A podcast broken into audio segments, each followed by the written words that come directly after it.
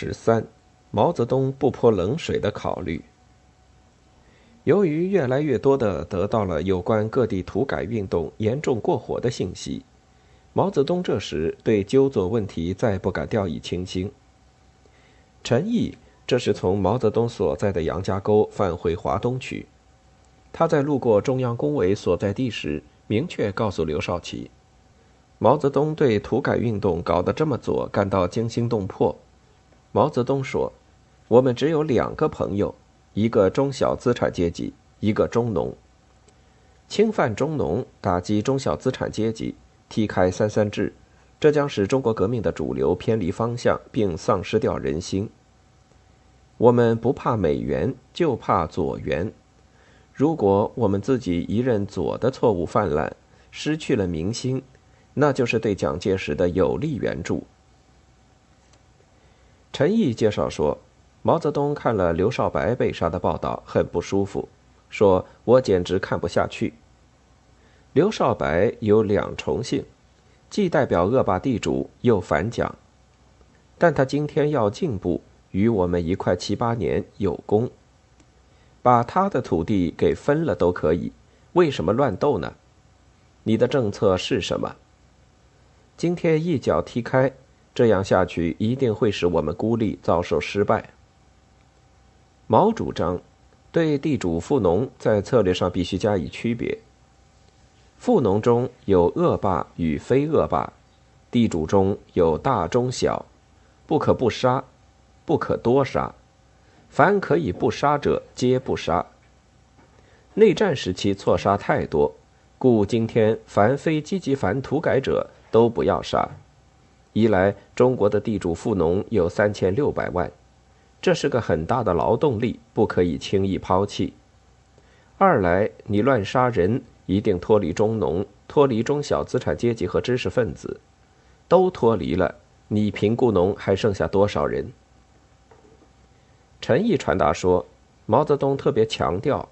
土改的左根本上是侵犯中农问题。这是违反共产主义的基本原则的。中农是自家人，中农是我们永久的同盟者。侵犯中农利益来满足贫雇农要求是挖肉补疮。两个数字一定要非常明确，一个是百分之九十，一个是百分之八。剥削者只有这么多，这是事实。不要怕人家升官发财，中农一般只有百分之二十。贫雇农百分之七十，不要混淆了我们的正线。在城市对中小资产阶级，在农村对中农，冒险政策必须避免，这是革命的战略问题。正是因为毛泽东对左的问题给予了高度重视，因此他这一阶段就土地改革的问题发出了大量的电报和信件，日复一日的与中共中央领导人。以及与各地领导人进行着沟通和讨论，其就一个政策性问题，如此集中的发出如此之多的电报信件，做出如此多的指示、批示和讲话，可以算得上是空前绝后了。二月二十二日，在总结和听取了各方意见之后，经周恩来起草，毛泽东修订，中共中央发布了。中央关于在老区、半老区进行土地改革工作与整党工作的指示，指示参照了薄一波的意见，没有再将老区与半老区区别开来，而是规定应将老区和半老区合并看待，按照土改彻底与否划分为三种类型的地区。在土改较为彻底的地区，既不平分土地，也不组织贫农团。在土改尚不彻底的地区，一般也不再平分土地，只是进行较大范围的调剂。在土改很不彻底的地区，则应该实行彻底平分的方针，但平分的重点应放在没收地主土地财产及征收旧富农多余土地财产上面。对一部分中农多余土地，必须在取得其同意后方可抽出平分。后两类地区虽可组织贫农团，但应很快改选或成立农会，吸收中农，包括新富农参加农会工作，而不宜长时间以贫农团指挥一切。包括整党整干，亦必须依据群众的觉悟程度与组织程度，领导干部的多少强弱，决定工作的进度。每一个乡村土改与整党问题的解决，均必须酝酿成熟，取得绝大多数人的同意，方能做出决定，采取行动。不能由少数人强制解决，致犯命令主义的错误。同时，对于群众中发生的不正确意见，又必须耐心说服，实现党的领导作用，不要犯尾巴主义的错误。二月二十五日。在毛泽东的主持下，中共中央又进一步制定了关于土地改革中各社会阶级的划分及其待遇的规定草案。对于如何划分农村阶级问题，做了详细的规定。毛泽东并且批示说，此项文件的目的是在于纠正党内广泛的存在着的关于在观察和划分阶级问题上的非马克思主义的思想。及补足在土改中缺乏对各阶级、阶层人民的具体明确政策的缺点。我们认为，单有土地法大纲及其他党的若干指示文件，而无这样一个完备的文件，很难使我们的工作人员不犯或少犯错误。二月二十八日和三十一日，毛泽东更进一步针对开明绅士问题发出指示，强调。开明绅士是地主和富农阶级中带有民主色彩的个别人士。这些人士同官僚资本主义和帝国主义有矛盾，同封建的地主富农也有某种矛盾。我们团结他们，并不是因为他们在政治上有什么大的力量，也不是因为他们在经济上有什么重要性，而是因为他们在抗日战争时期，在反美蒋斗争时期。在政治上给我们以相当的帮助，例如陕北的李鼎铭、晋绥的刘少白等人。团结他们可以借以分化地主阶级，这对于争取全国的知识分子，对于争取全国的民族资产阶级，对于争取全国的开明绅士，以及对于孤立中国革命的主要敌人蒋介石反动派，都是有益的。在接连完成了几个最关键的政策性文件之后，毛泽东确信他应当向刘少奇委婉地提出自己的批评。三月六日，毛泽东致电刘少奇，针对刘此前一直把土改中发生的乱打乱杀现象归结为坏人捣乱，实际工作干部缺少经验和左倾问题主要发生在晋绥陕北的说法，尖锐地指出，问题主要出在中央身上。电报说：“无论做什么事，凡关系群众的，都应有界限分明的政策。我感觉各地所犯的许多错误，主要的是由于领导机关所规定的政策，或者缺乏明确性，未将许可做的事和不许可做的事公开明确的分清界限。其所以未能明确分清界限，是由于领导者自己对于所要做的事缺乏充分的经验。”自己没有执行过某种政策的充分经验，或者对于他人的经验不重视，